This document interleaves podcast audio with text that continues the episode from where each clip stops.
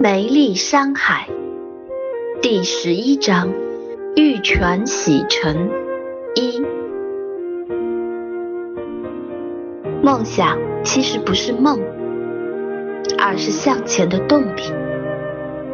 但这个动力不是幻想，因为幻想只存在于虚假的世界，而梦想是可以实现的。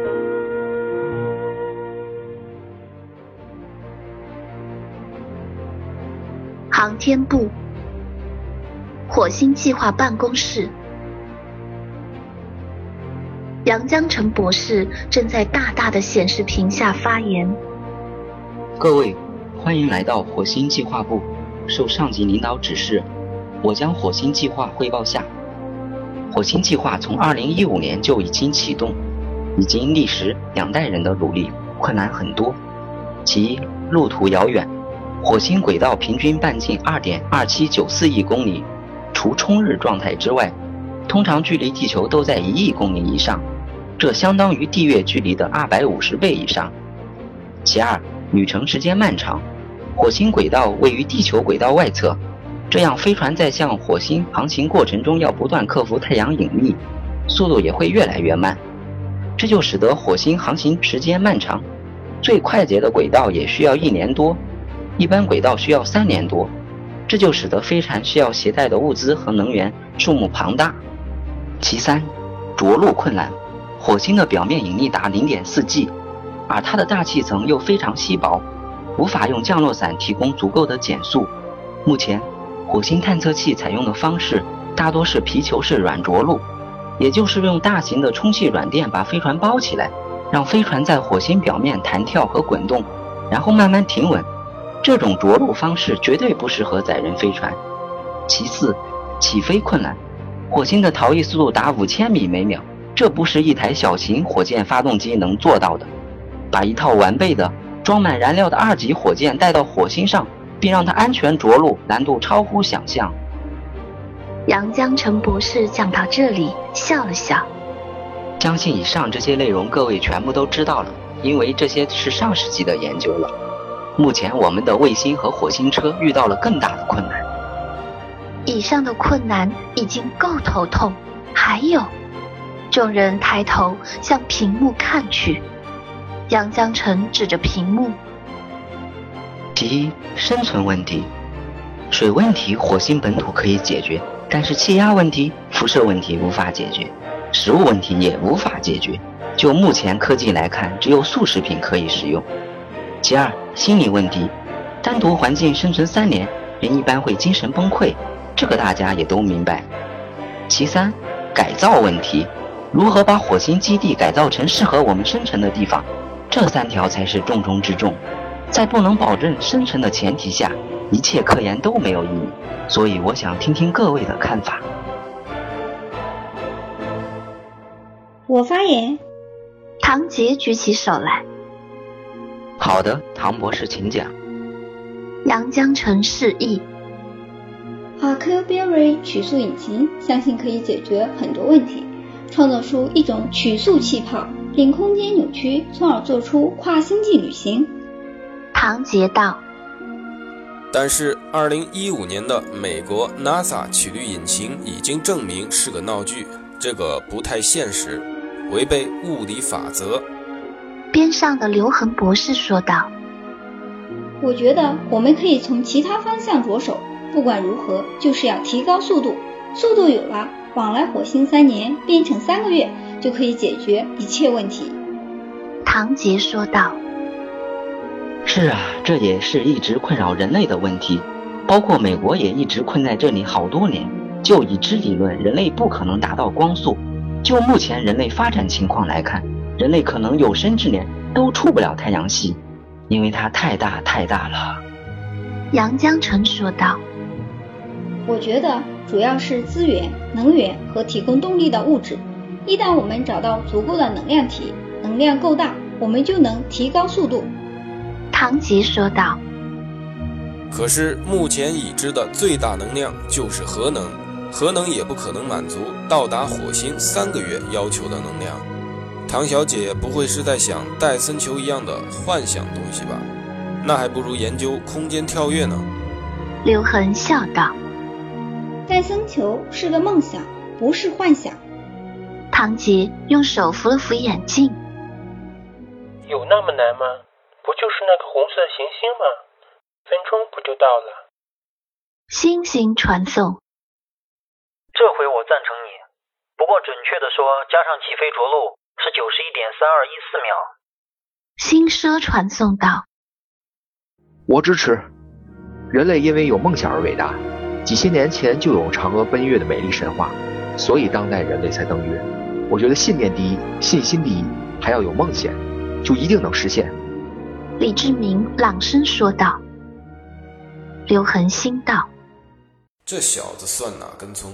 搞考古的不去挖你的坟去，来这里装什么科学家？真是醉了。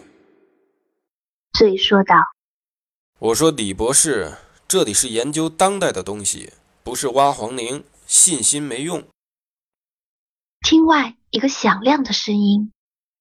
可是我觉得挺好的，梦想其实不是梦，而是向前的动力。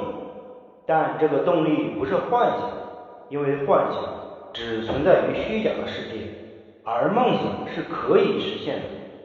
我小时候的梦想是当将军，你看。我现在也实现了吗？赵阳走进屋中。我们中国也有伟大复兴的梦吗？为此，我们奋斗了一百多年。今天，我们又重新回到世界第一的位置。不过，我们的世界第一只是 GDP，而不是科技。所以啊，我们的梦。还要靠诸位共同努力。说的太好了！星星激动的大声说道，边说边鼓掌。在座的科学家也鼓起掌来。演示完毕了，大家虽然讨论来议论去，没得出个所以然来，但是将军的话。却深深的印入了大家脑海之中。是啊，梦想，梦想中国，中国梦想。金博士，您刚才怎么一直没有发言？唐杰看到沉默的新美，有些许失望。他以为应该听到星美的精彩演说的，然而什么都没有。我发言什么？星美一点也不感到意外。就是比如阿 Q Berry 类的，辛博士怎么看？唐杰问道。就是啊，星博士怎么看？李志明也跟着追问道，并且用好奇的眼光盯着星美的脸。哦，这个啊，这个应该比较复杂吧？我好像也研究不多。中国在这方面研究一直是空白，或者说没有明显进步。新美淡淡的说道：“辛博士，别谦虚了，您就说给我听听嘛，好吗？”唐吉恳求。好吧，我就发表下我的看法吧。奥克皮尔曲线引擎可能只是人类的一种幻想吧，好比幻想者走出宇宙一样。永远不能实现。首先，飞船本身的质量加速是个问题。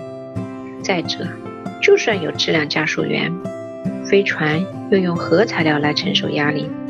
就算飞船能，里面的人呢？不说超过光速，就算临近光速，如果空间中的粒子数量按每平方厘米四百个微波光子计算。那么，一艘横截面积达到一百平米的飞船，耗散能量会达到两百万焦耳，每秒可碰撞万亿个数量级的光子。在这样的飞船中，人类目前已知材料是要融化和分解的。梦想是好的，可能量和材料都是个问题。要提高飞船速度，我觉得还是从原材料上着手，不然一切都是空谈。新美看着屏幕上的研究报告说道：“我觉得我们不能找错了方向。方向错了，一切的努力就白白浪费了。我表示很晕，听不明白。李志明摇摇头。那辛博士对星际之门如何看？各星际之间有没有可以传送的通道？就是传说中的宇宙滑流？唐杰不死心地问道。Wormhole，这是个更大的梦。从道理上想想就明白了。如果宇宙中真有这东西，那宇宙也不用大爆炸了，人类也不用存在了，因为时间线乱了。真有这东西，到达过去和未来都不是梦了。但这是自然法则不允许的。星美无奈的解释，因为他很难用地球人知道的知识来说明白这个问题。可是理论上虫洞存在啊，好多美国大片都对其充满着幻想，还出了好多部优秀的作品呢。星际旅行系列、太空堡垒系列我都看过。唐杰兴趣上来了，一旁的星星实在忍不住了，真是受不了那种弱智片子了。飞船在十光年外，一个电话就到地球了，马上能知道那边情况。尼玛，光都要走十年。电波一秒就到了，哈哈哈哈！星蛇大笑起来。那种片子漏洞百出，一发烟幕弹毁灭整个星系，真是在胡编乱造，不看的好。嗯，唐杰，你还是研究些离我们现实近的东西吧。虫洞这东西或许存在，但是那不是我们人类可以造出来的东西。好比我们看到蚂蚁窝，手捅下就两边通了，而蚂蚁则做不到。星美笑着说：“是这样吗？”